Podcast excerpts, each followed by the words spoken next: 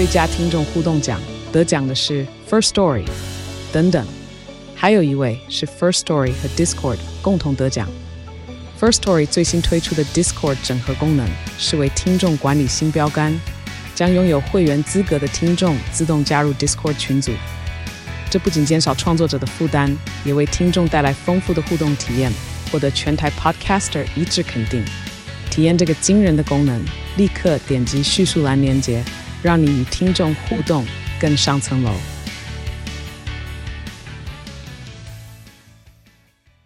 嗨嗨，大家好，我是蘑菇。嗨，大家好，我是王喵。又要来挑战一集，可能也会很长的。对，这个讲起来太多了。对，而且发音要标准。刚刚蘑菇一直在练练那个剧名。对，这一次我们要来聊我们的蓝调时光。这样念超快的啦！你下次你等下不要这样子念剧名。对，就是因为我们的蓝调时光那个蓝调，一不小心就会变得发音就很奇怪。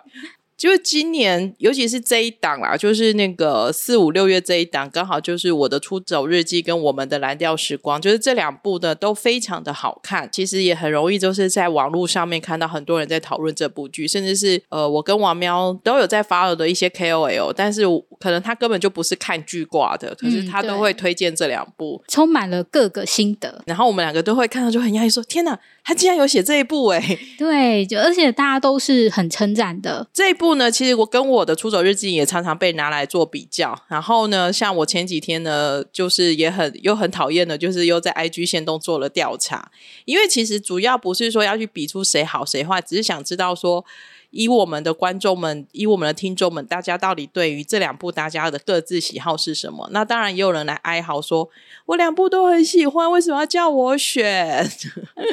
我我两部也都很喜欢啊。对，但是。老实说，就是这一次看起来《出走日记》还是大胜的，反而是我们的哭戏。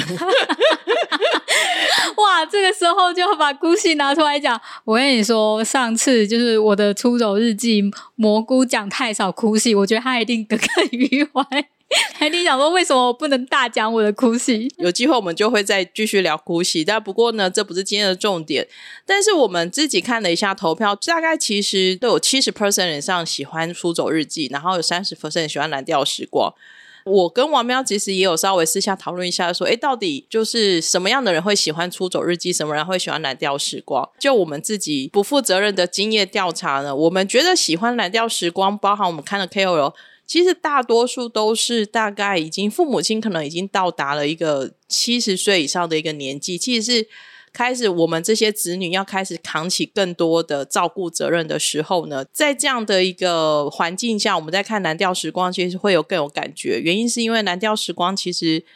他大量的在讲述这种亲情、家族之间的关系。出走日记它还是比较。偏向是个人层面上面的一个精神启发的部分，虽然不是说没有家庭，只是它不像蓝调时光，它其实是讲的更全面。那蓝调时光呢，讲的这个编剧呢，其实大家都很熟悉啦，其实就是卢锡金编剧。那卢锡金编剧的作品呢，其实。我相信，其实每个人、每个新闻媒体或是每个 KOL 写这部的时候，都一定会带上这个编剧的丰功伟业啦。就是卢编呢，他当然就写过《没关系是爱情》啊，《Life》啊，然后甚至是我自己的人生韩剧，就是《他们生活世界》，都是卢熙京编剧的一手作品。那卢编的剧本呢，基本上呢，我觉得他其实是我自己的感觉啦。我觉得王喵也可以分享。然后我自己感觉是，卢编的编剧他他的他是很犀利的，但是他又很好懂。他是属于通俗派，然后又很好懂的剧本。因为卢熙京编剧卢编，他真的是呃，他就是以观察人为出发点，然后去写的，所以。当他嗯，当他的生活可能是就是他会观察邻里嘛，那比方说他在 Life 是关专门在写就是警察局的故事、派出所的故事，那他可能真的就去实地去警察局或派出所做一些访问。就我们的蓝调时光里面，他就真的有去济州岛，然后去跟他其实很，我觉得他是一个很会跟大家打成一片的，就是而且又对大家很好奇，而且他又可以写入大家的心中，而且他是那种。看到什么就写什么的人，嗯，我觉得他不是那种会去美化就是这些故事的人。基本上呢，你看他的剧跟看《出走》有点不太一样，是你不用想太多有没有很多隐喻，因为他其实他就是很就是很直白的告诉你，他就是要告诉你一段什么样的故事。《蓝调时光》呢，基本上我都开玩笑，其实刚开始的时候我都开玩笑说，我很怕大家觉得我在 diss 他，但其实没有，我都开玩笑说，其实它是一部很好看的乡土剧，就是原因就是因为他这部就是在讲乡乡土乡里的故事，村里的故事，所以。他的整个手法呢，就真的很通俗。里面的出现的这些演员们呢，就是里面的主角们呢，其实都是非常的。对我来说啦，那个真的就是很像活生生生活在我周遭的人。如果你去乡下，或者是像我的老家是在乡下，就是那些阿公阿妈在讲的话，或者是他们的价值观，就是啊，赶快生小孩啊，赶快结婚啊，这些东西都是。就是如实的搬到我们的蓝调时光里面，你可以看到说，虽然他们韩国当然还有自己的韩国的一些民情，但是啊，其实还是跟台湾是很相近的。某种程度上，可能这些人他关心你的方式呢，一不小心都会觉得他们在骂你哦，对，或者是他就会很直白的点出他看你哪里不爽，然后你就会想说，你管那么多干嘛？就是这种很多就是冲突，可是。又是有人情味的东西，尤其我觉得他恩喜他写的很好。恩喜就是她是女生，她但她嗯、呃、很会赚钱，然后所以她的弟弟，然后她的妈妈们都在跟她借钱，嗯、然后她又一种呃不喜很讨厌，其实他有点讨厌，但是因为又是因为是。嗯，自己亲人的关系，对，他就觉得说我要把他扛下来，但是他就会说，哎、欸，你一定要怎样怎样，就是说，比方说，我都还没有换车，你为什么凭什么你说要开新车，或者是你想要开咖啡厅或什么的，就是我觉得这种东西。偶尔你可能都会在从你在聊跟亲戚聊天或什么时候会发生在自己身上或者是亲戚身上的故事。先来跟大家聊一下，就是整部剧的一个成员团员们，因为其实这部的团员跟成员真的很长，因为它长达二十集的故事，然后呢，总共有十四个角色吧。就是呃，后面就是他原本是十四嘛，后来是加一，就是大家很惊艳，真的请来了那样子的演员，嗯、对对，所以总共是十五个角色。他其实大概有分几组，那重点其实他就是有点围绕着就是这一群人大家的一些小组小组的关系啦。那因为其实像第一第一个单元的小故事，我们在前面在新剧开箱的时候就有聊到了，就是。汉修跟恩喜的故事，其实恩喜这个角色呢，我觉得他有点从头到尾贯穿全场，欸，哎，嗯，因为那时候就确实大家在想说，为什么是恩喜来当第一个故事？确实是因为恩喜有点算是整个蔚蓝村里面的一个中心，嗯，虽然大家可能不特别的觉，就是其实应该说，我觉得我们的蓝调时光里面每个人都是自己的主角，嗯，但是。恩喜刚好，他就串从上到下，他就整个都串起来。是你可以常常看到恩喜在，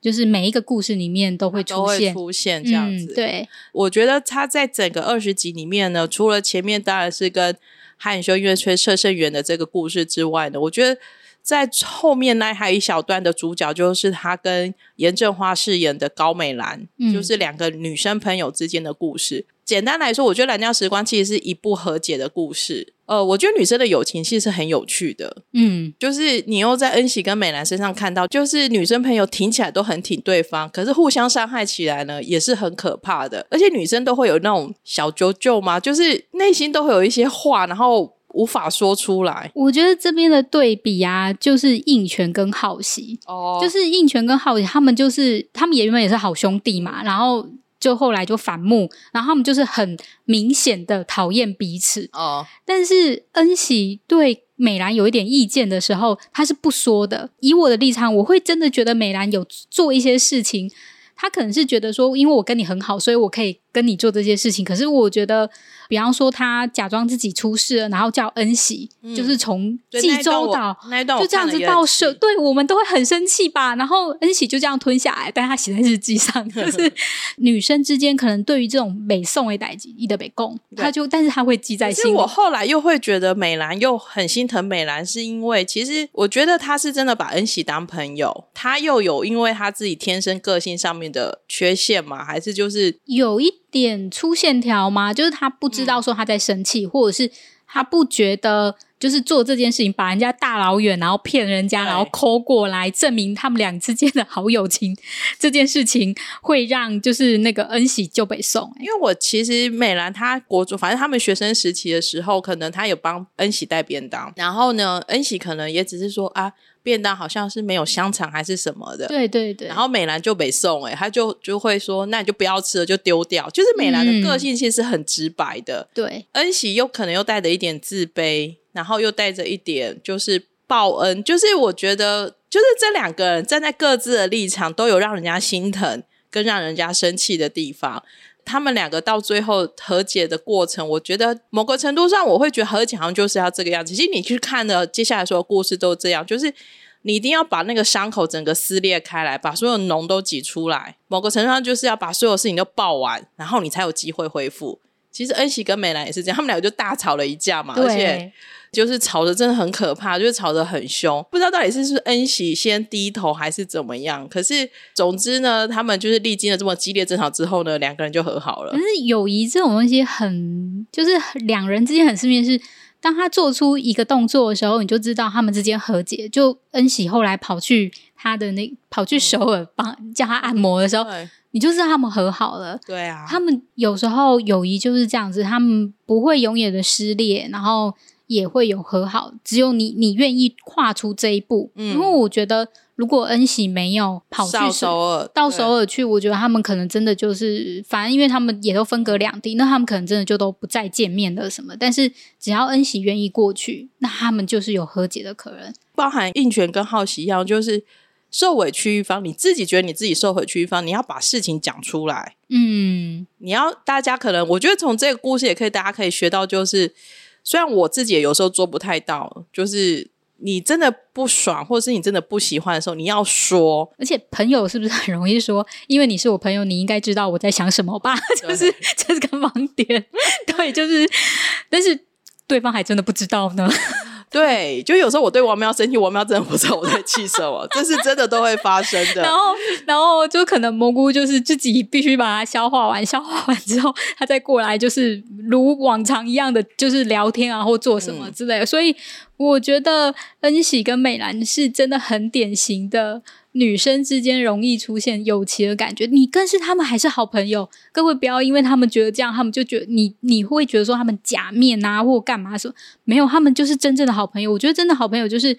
可能会私底下不爽，但是又会和解这样子，然后再继续当好朋友。其实情感就是这样，就是来来回回气了一下又，然后就会哦，如果真的可以解得开的话，就又可以往前一步啦。这个过程是真的还蛮辛苦的，所以我说有时候到我们这个年纪，有时候会很懒得交朋友，因为。你已经不想再一直重复这个过程了，一定要有误解，要有和解，你才能更了解彼此。但是真的就很辛苦。对，所以就是恩喜跟美兰，也就他们就也只有彼此啊，所以真的没有办法再交朋友了。对，就像王喵刚刚讲，像应泉跟浩喜这两对，这一对是兄弟嘛，嗯，他们两个也是真的是吵得好凶，闹得好凶，然后对啊，甚至打了一架。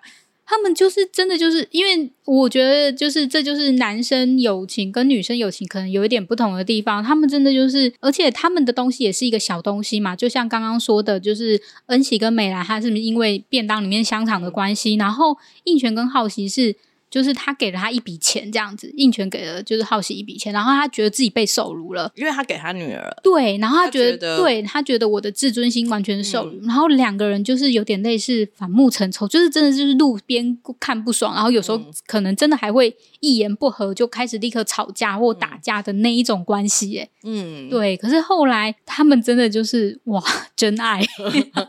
还手牵手，对，他们两个就是更真爱啊！你不觉得他们的真爱的感觉比？那个恩喜跟美兰更强烈吗？这种有时候就是一个机会点去爆发啦。那应泉跟好奇这一对会爆发，主要是因为他们两个的小孩，就是高中的儿子跟女儿呢，就不小心就就惹出了大事。我有点惊讶，说就是好勇敢，愿意写这个故事哦，嗯，而且是很写实写出这个故事。其实卢边在这边呢，啊，我觉得他算蛮敢写的，可是因为卢边。可能稍微老一派的风格，就是我，就是他也是希望所有事情都是有一个比较好的结尾，所以其实基本上他每一个故事这边的每一个故事，他其实都给他一个还不错的 ending 啊。那像像这一对就是小夫妻，其实我知道，像很多网友就会说太美化了，或者是说就会，因为我那时候写的时候啊，因为其实这段故事我是看了自己是稀里哗啦的，因为两个爸爸要跟自己的小孩和解，接受就是他们要当阿公的这件事情。其实我会觉得真的是看了也很很感人，而且说实在话，就是两个小孩某个程度上也在做亲情勒索。嗯，对，我觉得尤其是浩熙跟英珠，因为英珠她女生可能知道自己拥有的就是爸爸不会拒绝你，然后而且爸爸也特别的疼女儿，也不可能打女儿或做什么的，也不可能跟她切割裂关系，所以。英珠又更为的强烈的去跟爸爸说：“我就是要生下来，啊、你就是要帮助我，嗯、对，不然我一个人或者是我们两个人是，就是我跟阿显是没有办法去保抚养这个小孩的。而且他们有点把未来也讲得很美好啊，嗯、就是说反正就是生下来啊，小孩子怎么顾啊，然后之后阿贤还是可以再去拿学历啊什么的。我们其实都不是当事人，我们无法去评断说他到底这样做决定是对或错。”可是我觉得要跟鲁边讲说他做的很好，是因为我觉得他借有这段故事也教育了正在看这部戏的爸爸妈妈跟小孩们，就是说，如果你不想要落入这样的一个状况，你要做什么事情去应对它，或者是如果你真的有落到这个状况的时候，你要怎么去做？不要像英珠一样，已经孩子六个月的时候，真的超大的，就是真的打不掉啊。我觉得就是卢边就是故意要让孩子真的就是一定得留下来。记得那时候我的粉砖下面有人在判断说啊，不是资优生吗？怎么这种事情会不知道怎么样？可是我我可能十八岁，我比较宽容一点，因为我觉得第一个是他没有妈妈，嗯嗯嗯，然后第二个是我觉得又是一个就是可能自尊心很强的孩子，他不太会愿意。对啊，我我是这样觉得了。就是我要说的是，很多女生其实并不会很照顾自己，嗯，然后很多女生可能就是减，可能是因为减肥，或者是呃，他就是年纪还小关系，他的身体其实不正常的，就是不规则的，所以他有时候没有来或什么，他可能不 care，就是就是，然后就让事情整个发生的。有时候他们就是糊里糊涂，他们自己也不知道什么事情。当然，我们以大人立场还会说，怎么会发生这种事情？我们的态度可能会像应权或好奇一样。可是事情可能真的就这样发生，而且如果真的没有这样的事情，为什么有那么多的未婚妈妈呢？嗯，对啊，世界是就是他们两个其实看起来是有做保护措施，对他们自己有讲啊，而且还很委屈，两次就中。对，就是其实很多事情，它就是真的在这个世界上，你可能比较少看到，但是它是可能会发生的，不然怎么会有那么多未婚就是小妈妈们？嗯、我觉得处理这种事情会很辛苦，是因为呢，很多时候我们会让情绪先凌驾上面，就是凌驾于上，可能就会开始骂说怎样怎样怎样之类的。可是有时候旁观者或者会想说啊，事情就发生了，你要怎么去解决才是重点啊？所以我觉得这个就是。亲情在家庭里面的这种亲情的纠葛，你很难很很难理智的、理性的去判断这件事情。我觉得最重要、最重要的是，他们要真的愿意负责。嗯，我的意思说，就是嗯、呃，不生下来或生下来，他们今天学的学生下来，那我必须去确定的是，你们真的是有要为这件事情负责的。我觉得负责的态度是最重要的。这、这、这是对于未婚这件未婚生子这件事情。我觉得最重要的事情，对。嗯、不过，其实韩国最近也有一档节目，就是专门在拍这种小父母啊，嗯、就是高中生啊，哦、然后或者是就是很年轻，哦、就是未成年就当爸妈，然后有拍他们的故事。然后有时候我在新闻上报考，我都看到说，哇，真的就是，嗯，我觉得这个问题，这种问题只会一直一直的不断重复的发生啊。那就是，而且有些发生的时候，刚好他其实是。可能是没有一个健全的家庭在在背后支撑他们，所以这一个巡回会更辛苦。嗯，我自己也这么觉得，而且我真的觉得，对于他们说，像那个好奇都觉得我自己快退休，我女儿这么优秀，然后她接下来就会去首尔念书，然后就是一路顺遂，然后我就可以在海边钓鱼了。没有想到，人生就是这样。嗯希望有看这部剧的爸爸妈妈们都可以好好跟小孩子聊一聊。对，那小孩子如果有看这部剧的话，也好好的保护一下自己。嗯，对，我觉得这很重要。嗯，嗯，反正卢边还是给了英珠跟阿贤一个 happy ending 啊。我觉得就是还是有让他们把孩子生下来，而且大家都接受了。然后最后两个爸爸加恩喜在。在产房前面手牵手，真的是超可爱的。对，可是我很惊讶，就是就是小夫妇他们的演技很好哎，嗯，尤其是英珠，她其实是第一次演戏嘛，嗯、其实她本身是个艺术家，然后她第一次演戏，但她的表现真的完全不青涩。然后，啊、尤其我在想说，那个肚子到底是怎么？做的就是好真哦，就是它竖起来，然后一打开，真的就有一个肚子的感觉。能吃很多，把它撑大。对啊，就胃凸嘛，就是不管 都应该不一样啊。但是我的意思说，他那个诊断的那种感觉是很带路的。我觉得，呃，有些人会很生气于这一段，也是因为他真的太真实了。嗯，而且我觉得阿贤也演的不错啊，嗯、就是裴裴贤胜。那他之前在《机智医生》里面是演红道。呃，就是双胞胎里面的、那个，对对对，对，每次的名字都会记错，然后就会被骂。嗯，对。那我觉得他在这一次，尤其是他有几段真的，比如说他很很负责任的跟银珠说：“我愿意负责站出来。”然后他最后去跟他爸爸和解那一段，真的是抱着花爸爸说那一段，说自己做错。哇塞，我真的是那一段哭的不行哎、欸。我觉得这一对就是应该比前面我都哭的厉害，对，就是就是我的蓝调时光里面就是第一次让我大哭的地方。对，因为我觉得父子间，嗯、其实我们有时候看了很多母子间的和解，或者是母女间的和解。比较多，可是我觉得父子间的和解，韩剧其实一向写的比较少。嗯，对，因为就是因为可能第一个没有冲突点，第二个就是可能对话间比较沉默，嗯、所以他们反而会用一种隐喻的方式去把它带过。我说，如果在其他韩剧或者是、嗯、呃电影里面，不过我觉得我们的蓝调时光里面就是很血淋淋的。直接说出来，就是那个感受是不同的。嗯、对啊，然后下着大雨，然后爸爸说：“你怎么可以这样对我？我是这么对你的负责，有骄傲。”然后儿子哭着说：“爸爸，我对不起你。”说：“哇，真的是太好哭了，大哭，真的，真的，真的是大哭。”我我记得蓝调，其实我好像就是这边哭最多，我后面其实也真的就比较少一点点。嗯，所以这一段，我觉得这一段真的写的非常的好，而且。就是大家的演技都还蛮好，情绪都堆叠的很好。对，对嗯，嗯，接下来呢，第三个故事呢，其实就是东西跟宣雅的故事。那东西跟宣雅的故事呢，其实主要是因为宣雅是一个有忧郁症的一个患者，他们两个故事其实从小时候开始就开始堆叠了，然后这边也堆叠出东西的身世、宣雅的身世，然后甚至。宣雅个性比较黑暗面的那一面，也都有把它写出来。其实卢边从没关系是爱情，其实他都一直会很勇敢的把这种精神疾病的一个故事写在写在这样的一个剧情里面呐、啊。只是说，我觉得这一次又更明白，让我们去感受到什么是忧郁症患者的世界。对，因为就是我觉得大部分，我觉得东西就是很多不知道忧郁症是什么人的视角。他就是说，这东西不会好吗？或是你没有办法好好去看医生吗？很直接的这样。但是因为我觉得轩雅就是很明显的表现出来，就是忧郁症的模样，就是他想要去做什么，但他就是没有办法去做什么。嗯，对，我觉得这一点是很真实的。然后，而且他的情绪上来的时候，比方说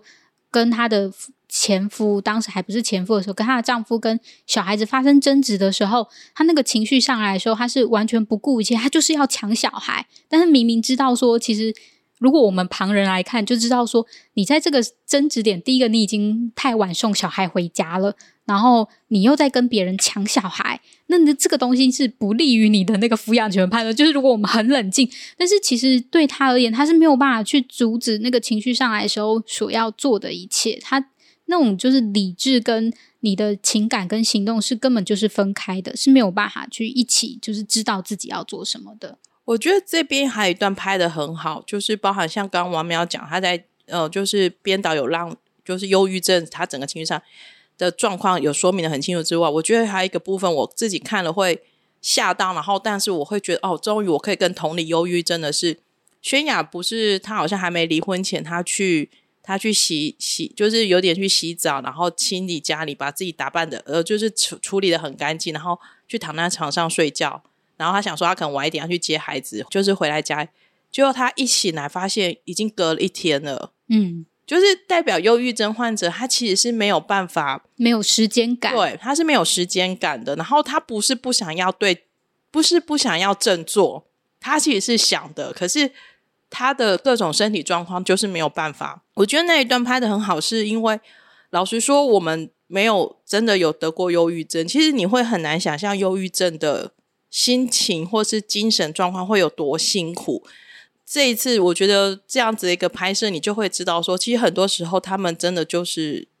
不由得自己啦。嗯，所以我觉得这一点至少在，就是我觉得可以让大家更了解发生了什么事情。嗯、他就比方说，他所自己形容就是一条湿掉的被子，嗯、就是很重，但是你没办法往前进。每个人都说，那你就去定期看医生啊，看你有没有看医生啊，什么？这跟感冒吃药不一样，因为你知道感冒吃药，你还会。真的自己去看医生或什么，他们有时候是真的没有办法去做到这件事情。可是我觉得东西对宣雅有帮助，是因为我觉得东西它就更哦，其实我不知道是不是对每个忧郁症患者有帮助，可是至少东西对宣雅的帮助是，他很明白告诉宣雅说，你遇到什么事情你就怎么做。当你心情不好的时候，开始陷入忧郁的时候，你就动起来，嗯嗯，你就去走路或者找事情做。我觉得很感动的是，东西帮他把床嘛，嗯、就是搬到，就是帮他做一些客，帮他客厅，然后或者在客厅有一个跑步机或什么，嗯、就是那种种种的小改变，就是其实会帮助到他的。嗯，对嗯。只是是说，我觉得这两个人也是很辛苦啦。其实，其实看小时候的故事到长大，然后到最后，真的是好像真的是到最后，到最后才有感觉到一点点幸福的感觉。就是这一点是是就是很写实啦，我只能这样子讲。就是很多人有时候就是没有办法，真的有机会真的在一起，这是我我看的时候这部戏的一个感觉。我觉得他们两个到最后是心意相通的。我觉得轩雅是有被东西抚慰到的，嗯、就是他后来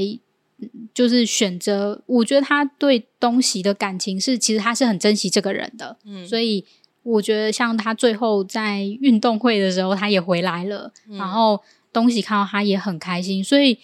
我对于这段感情后来是很欣慰的，就会觉得说，其实两个受伤的人，他们在小时候都受到非常大的受伤害，但是他们两个愿意就是陪伴着彼此。嗯、对，那东西的这个角色呢，其实。其实我觉得我自己在看东西前面刚开始跟他妈妈玉东之间的关系，我其实呃应该说我就有感觉到编剧会怎么写这段故事。嗯，其实这一段故事对我来说，它比较没有什么特别的惊喜。可是你看那个故事在走的时候，你就会发现，天哪！其实就是因为没有惊喜，所以你就会更觉得好多人的关系都是这么的真实跟挣扎，跟妈妈之间的关系。哦，这真的是，但因为 不得不说，因为东西他其实都只是一个小小的角色嘛，嗯、就是他应该说他在前面的时候都是偶尔出现一下，然后出现一下，可能就是。跟他妈妈就是很生气的样子，然后你就会觉得说：“天哪，他就是一个很一开始真的觉得他是一个好粗鲁的人哦。”对，然后什么事情都好生气哦，讲话都匹配给啊。对对对，然后但呃，我觉得那时候让我很有感的时候，已经是一个很后面的时候了。就是你会知道说，原来他是一个没，就是没有办法得到。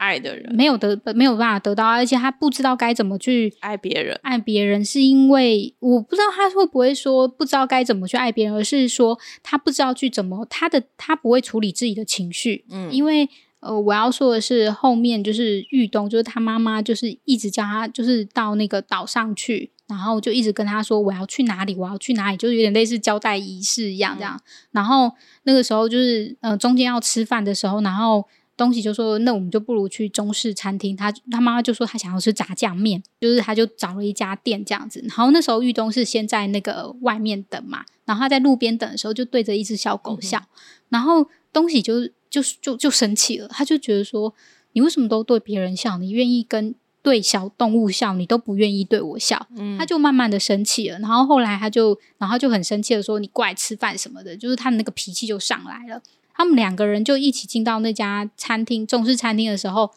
店员又上错，就是店员就是应该是就是又送送餐嘛，然后他先到，但他先把他送给比较晚到的客人，东西就大生气。然后你那时候就想说啊，人家就送错餐，你就就等一下啊。就是如果我依照我们的个性的话，我们就会觉得说，就是干嘛那么生气？你真的是一个很粗鄙的人欸，就是大小事都要生气，但是。你后来才会知道，说其实他的生气是从他妈妈在对一只对小狗笑的时候，他就生气了。他因为嗯，因为他很生气，妈妈都对，就是对所有人都很和善，就是对自己很就是板着一张脸孔，这件事情很生气。然后，但他没有办法对妈妈生气，所以他当呃老板送错餐的时候，他就把那个怒气发在那个老板身上。所以他的那个整个情绪的堆叠是很好的。你到最后的时候，你才知道说，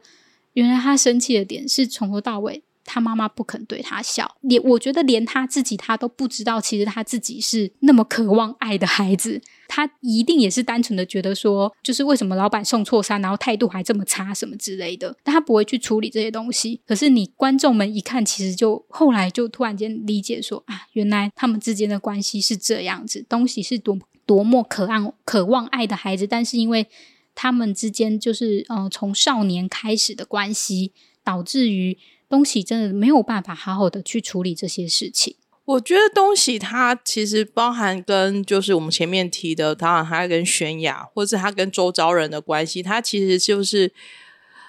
这个就很典型，就是因为他小时候的成长环境，没有人教导他怎么去处理自己的情绪，没有人教他怎么去好好说出自己想要的东西，所以他就有点像是长不大的孩子，就是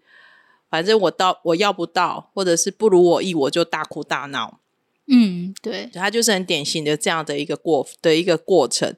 那呃，他在最后的时候呢，他跟玉东就是跟他妈妈的和解呢。其实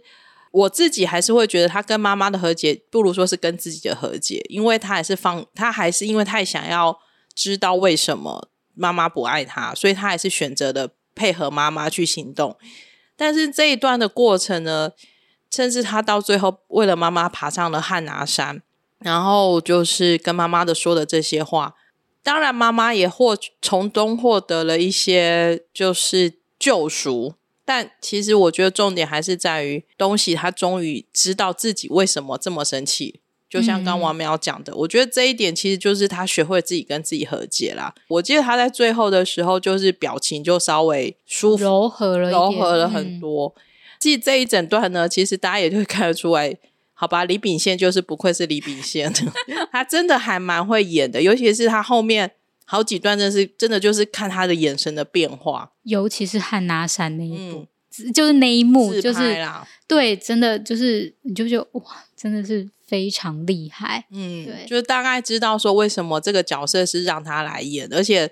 他的出场戏份也不算多，可是就是就是会很精彩的一个部分，而且我看。报道，然后有说，就是因为他们就先拿到剧本，然后李炳宪一直在想说我是谁这样子，然后他好像猜了两三个，就是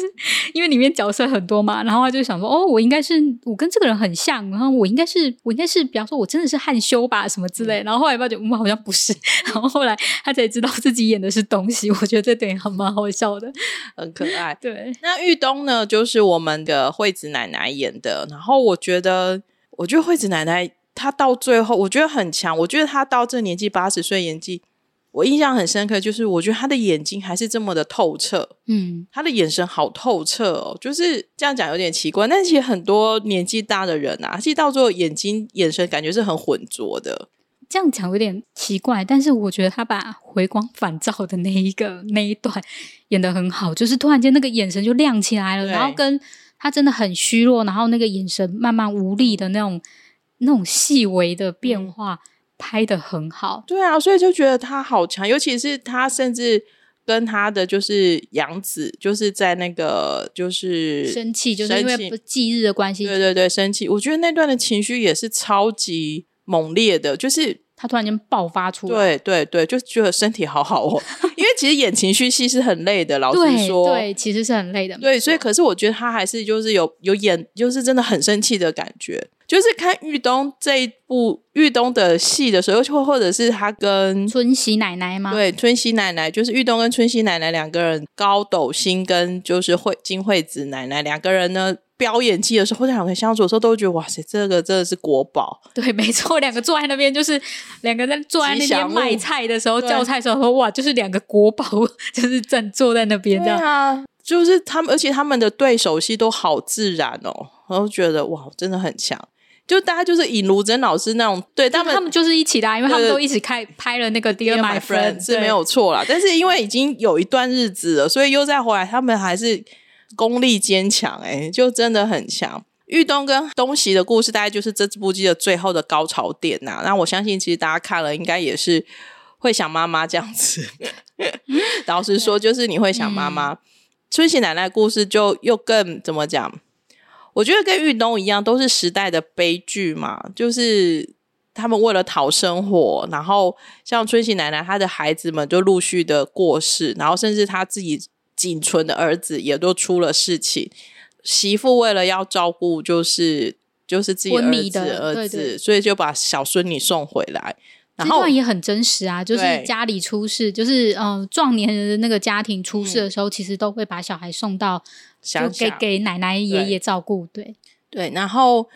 刚开始的时候会觉得恩琪实在太可爱了，那个小女孩可爱，大家都立刻去搜寻她的 IG 吧，就一直滑这样。其实你可以看出。嗯不能说演技真的非常的完美，因为你还是看得出来小朋友在演戏的痕迹。可是问题是他真的太可爱了，就是他的演技很强了。对对对，然后因为有时候有些台词就会觉得，嗯，他就是背出来把它讲出来。可是因为他很可爱啦，所以其实是无无伤大雅。然后就觉得，然后再加上他跟他讲的一些童言童语啊，然后。跟奶奶之间的互动啊，就是奶奶为了喂他吃饭，真的是，那奶奶又嘴巴很花呀，对，就很喜欢，就就是他们就很喜欢那边逗小孩，然后逗小孩就是都会当真啊，就会生气呀、啊。其实这一点就有点有趣，嗯、这跟台湾都很像，就是说有时候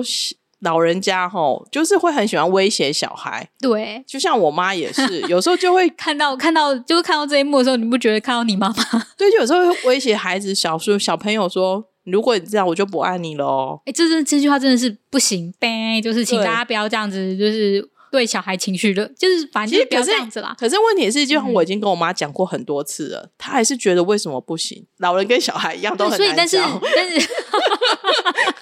但是你就像真的就是，我觉得就算就是别人跟他就跟春喜说，你不要这样子跟恩琪讲话，他会当真或什么的时候，他一定也会觉得说，为什么我不能这样跟我的孙子讲话？我们自己长大之后就会听到这句话，就会觉得很刺啊。老实说，嗯，对。但是至少就觉得。在最后，就是那个一百个月亮的时候，我不晓得，就是一百个月亮的时候，我确实会在想说，一百个月亮要怎么呈现？嗯啊，最后呈现的那个就是补花之灯。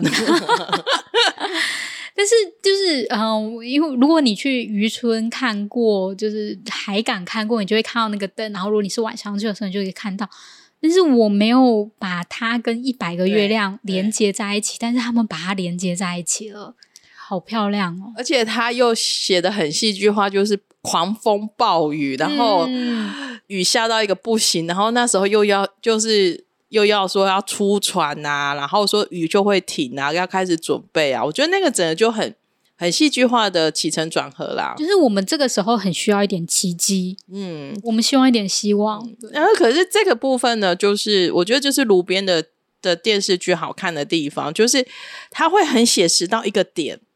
然后再写实下去就是变真实了，可是他又不要，他就是会稍微又又带一点就是这种电视剧有的元素，可是又不是那种夸张爽剧，他就是他他会让你知道说现实可能没有那么美好，可是因为是电视剧，我还是给你这么美好的一个画面，但好感人哦。嗯、我我觉得他不是那种铺张或者是让你出戏的，嗯、他就是让你感人的那一种。对啊，恩琪跪在那边时候就是。就是要拜拜，呃，就是要祈求的时候，是真的就很感人呐、啊。嗯，然后春喜奶奶呢，最后儿子还是终于有顺利的苏醒。然后大家可能也都知道，就是演春喜奶奶的儿子，其实就是真的是高斗星的儿子。我想，哦，好干燥哦。对啊，这边都还觉得这边的演员们或者那个大概都还是你还怎么讲，都是我还在开场的时候，我觉得我想象得到的发展，但是你。会有点吓到的发展，我其实是在音域、音域跟定俊这一段。那音域跟定俊这一段呢，其实我相信上半场大家在十几、十二集之前，大家是有点跨北 Loki，就是有点不知道在干什么，而且胃口掉很大。对，就一直在那边一起被攻陷，就是因为好像有很多秘密，但是大家都只有一点点线索，对，就是一直在吊观众胃口，连我都会有一点。其实我因为我对卢卢边已经是有有滤镜的人了，可是还是会觉得哦，不要再这样子搞我们了。对，但是他后来掀开的那一刹那，他有一个生病的一个姐姐，这时候更 surprise 是他们真的找了一个唐氏症的演员来。嗯，因为他们那时候就是真的觉得说，如果他们找一个不是唐氏症的人来演唐氏症。这就他会觉得这样子意义就淡化。他们真的想要找一个唐氏症的演的，就是的人来真的来当这个角色，他们觉得那种才会让整部剧有意义。看了我就会哇，就是诶，其实唐氏症并没有我们想象中的这么的可怕。呃，不能用可怕，应该说其实。我觉得他还带给大家的一个意义是，其实我我相信，可能有一些人，他们其实他的家人可能有唐氏症，但是其实呃，大部分可能百分之七八十以上的人，其实是家里没有这样子的，就是这样子的亲人，嗯、所以我觉得我们大概的的样子，大概都会像是定俊一样，就是知道这个东西，但不了解这个东西是什么，但当他把它。带到剧里面的时候，我们就真的看到那个是什么东西了。边我觉得定俊有时候讲了一段台词也很好，就是说你要给我时间学习啊，因为我没有学习过，所以你不能因为我现在的反应，你就否决掉说我对他的善意。嗯，我觉得这一段也是也是讲的很好，因为我们其实大部分人是没有在真实的世界跟唐氏症的孩子相处过的，而且不只是我们，就是连剧组。都没有啊，嗯、就是他们也是因为拍部这部剧，就是导演们导演才真的去认识唐氏症是什么样子的，然后去跟他一起拍戏。嗯，那为什么会说没有我们想象中的可怕？是因为其实你看唐氏症的小孩们，其实他经过适当的的教小教导，他还是可以跟你做正常的对话，他也是可以做正常的事情。因为包含像这个演员，他自己还是画家，而且画的画。也很好看，嗯，然后像台湾的话，就是比较有名，就是喜憨儿嘛。嗯、那他他们就是一基金会，那他们就是也都有做一连串辅助他们就是就业或者是呃可以谋生的一些事情。嗯嗯嗯。那我觉得这一段是真的就很就很勇敢啊，我觉得是还蛮勇敢的一个决定，然后也敢也很敢拍。嗯，而且我觉得他也把就是阴郁跟就是阴郁对于自己。家庭里面有一个需要照顾一个唐氏症的那种情绪有演出来，就是没有办法一直爱他，嗯、有时候也会想要把他推得远远的。然后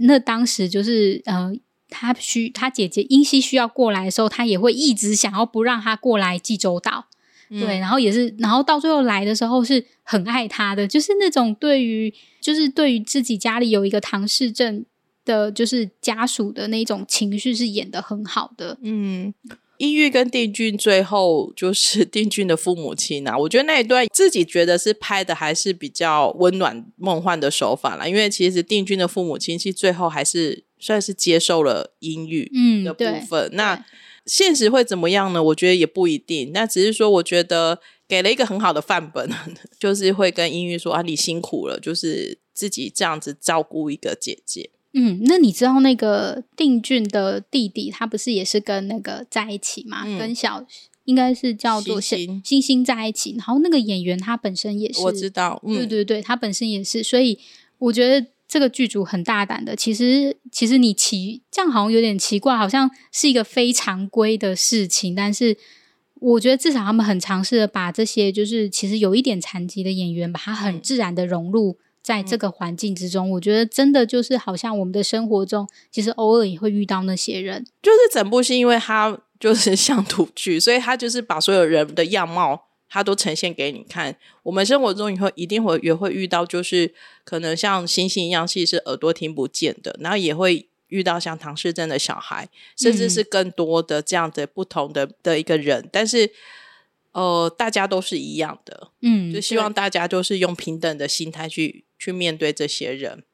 对，然后多一些理解，多一些了解，其实你就会更能够包容他们。我觉得其实整个南调的一个故事都有一点是这样的一个基底。然后编剧最后，我真的是觉得最后那一段就是就是他最后打在字幕上面那一段啊，我觉得我觉得是神来一笔，然后。更让很多人的情绪真的是有一个很好的，我不知道是达到最高点还是有一个很好的收尾。可是我看到的时候，我吓到，我觉得这个感觉跟我那时候跟他们生活世界很像，就是炉边最后还是告诉你他想要告诉你的一个想法，就是他讲到就是这一句台词的时候，我们要先念出来吗？好，就是有个使命，我们都不该遗忘。我们生于这片土地，并非为了承受磨难与不幸，我们是为了幸福而生。祝大家幸福快乐。你可能在很多就是前我们的蓝调里面很多故事里面。你可能在心里可能会默默吐槽说哪有那么美好，但是我觉得他提醒了大家说，你的一生中一定都会承受很多磨难与不幸，但是要记住说，我们不能因为磨难与不幸而否定自己，然后觉得自己啊，我怎么生活这么苦或什么的。但是问题是，我觉得就是因为遭受这么多苦难，然后跟一些考验，所以我觉得更能够懂得你身为而人的一个意义跟幸福。所以我觉得。他们一定要提醒大家说，我们是为了幸福而生，所以希望大家都幸福快乐。而且，我觉得这句话也可能是在这疫情期间，我们呃遇到了很多事情，所以卢边还是有感而发的写出了这一段台，就是这一段结语。我很记得的时候，是卢边他几年前来台湾，然后有开一个讲座。蘑菇还记得你想要问他的问题吗？那个时候，他蘑菇已经不记得，但我记得，我就是一个就是如此 记得别人小事情的人。因为其实炉边难得来，然后那时候他是 live，就是那个呃辖区现场嘛，我有点忘了台湾人就 live 的时候，然后很多人都举手发问，然后蘑菇因为他身为炉边的粉，他也很想要发问，然后他想问的是，就是他说我们生活事件里面，他们嗯，好像是炉边受访的时候曾经说，他希望。因为大家在人生中太苦了，所以他希望给大家一个 happy ending。哦，那是卢边他他在电视剧他在那部电视剧台词就有写，因为男女主角就是电视剧的编导呃制的拍导演呐、啊，所以他其实就有写说，他觉得每一部电视剧的的结局还是都要是 happy ending。然后蘑菇他想要问卢边的就是说，他拍。接呃，我们的生活世界接下来，他还拍了很多部剧。那其实编剧的想法是会一直变。他想问他说，到现在他还是持有这个想法吗？还是以这个呃以这个概念在做，就是每一部编剧吗？但是因为那时候大家抢答，就是发问的太热烈，对，就是蘑菇没有办法继续回答这个，就是他都他没有办法，就是被点到然后发问。嗯、但是当我看到这个台，就是他后面下最后这个结语的时候，我觉得。他还是给了模糊答案，嗯嗯，对，就是我要不要，就是他的编剧要不要 happy ending？嗯，对，我觉得炉边的戏基本上呢，他不会用那一种很超写实的手法，他会非常的真实，然后去写实去写这些东西。有时候在看的过程当中，其实会很刺，因为其实炉边是一个很勇敢，用他的台词，用他的角色人物刺给你看，就是说你是不是也是这样子的人。你是不是有这样的一个心情？你是不是也有这样的不堪？但是最后他这一段，他还是告诉你说，这些都是为了你的幸福而存在的历练。卢边这一次呢，蓝调时光的收视率其实表现也都还不错。那我觉得它真的就是一部，呃，你不用不用带太多的心思，你也不用 想得太复杂，你其实就是去准备好好感受它带给你的故事就好了，然后你就会获得很多的启发。那最后我们要不要来讲一下演员们？因为其实这一部戏演员们都很强。那刚刚在里面我们有讲了一些了。那其实我觉得最后我想要讲的其实是金宇彬。我以为居然是金宇彬，OK，让你讲，请啊，没有，我觉得金宇彬其实这次表现得很不错诶，因为我觉得他其实他虽然出场的场面没有很多，可是我觉得那个。演技的深厚的程度，我觉得有点有点让我很惊艳，因为他生病以后拍的戏，好像这一部是唯一目前有对对推到荧光幕前的，所以我会觉得，哎，他真的还不错，我还蛮期待他后面的发展。而且他们不是最后是运动会吗？哦，对。然后我觉得运动会实在很可爱，这也是炉边的风格。然后呢，我觉得因为运动会其实出现在他太多部戏剧都有类似的场景。然后呢。我只是想说，我都会看金宇彬有没有跟那个申敏儿站在一起。没有，没有，没有。我只想说这句话。他们很有就是职业，对对对对，他们有他们自己的职业道德或什么，反正他们有他们的演员意识，所以他们会尽量就是不做任何的接触，因为怕大家会引起讨论，啊、然后模糊了整部剧的焦点。嗯，但是很可爱，我就是我自己都会看一下，因为我觉得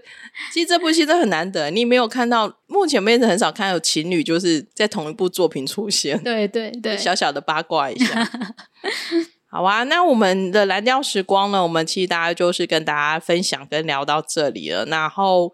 如果你也喜欢这部戏的话呢，也欢迎你可以到我们的 Instagram 上面跟我们分享。如果你还没有看这部戏的话，听我们聊完之后，如果你也有兴趣的话，也非常欢迎你可以收看。带着勇气，没有啦，不需要带着勇气。还有卫生纸，还有卫生纸，没错。对，好哦，那我们今天就先聊到这里了，谢谢大家，大家拜拜。拜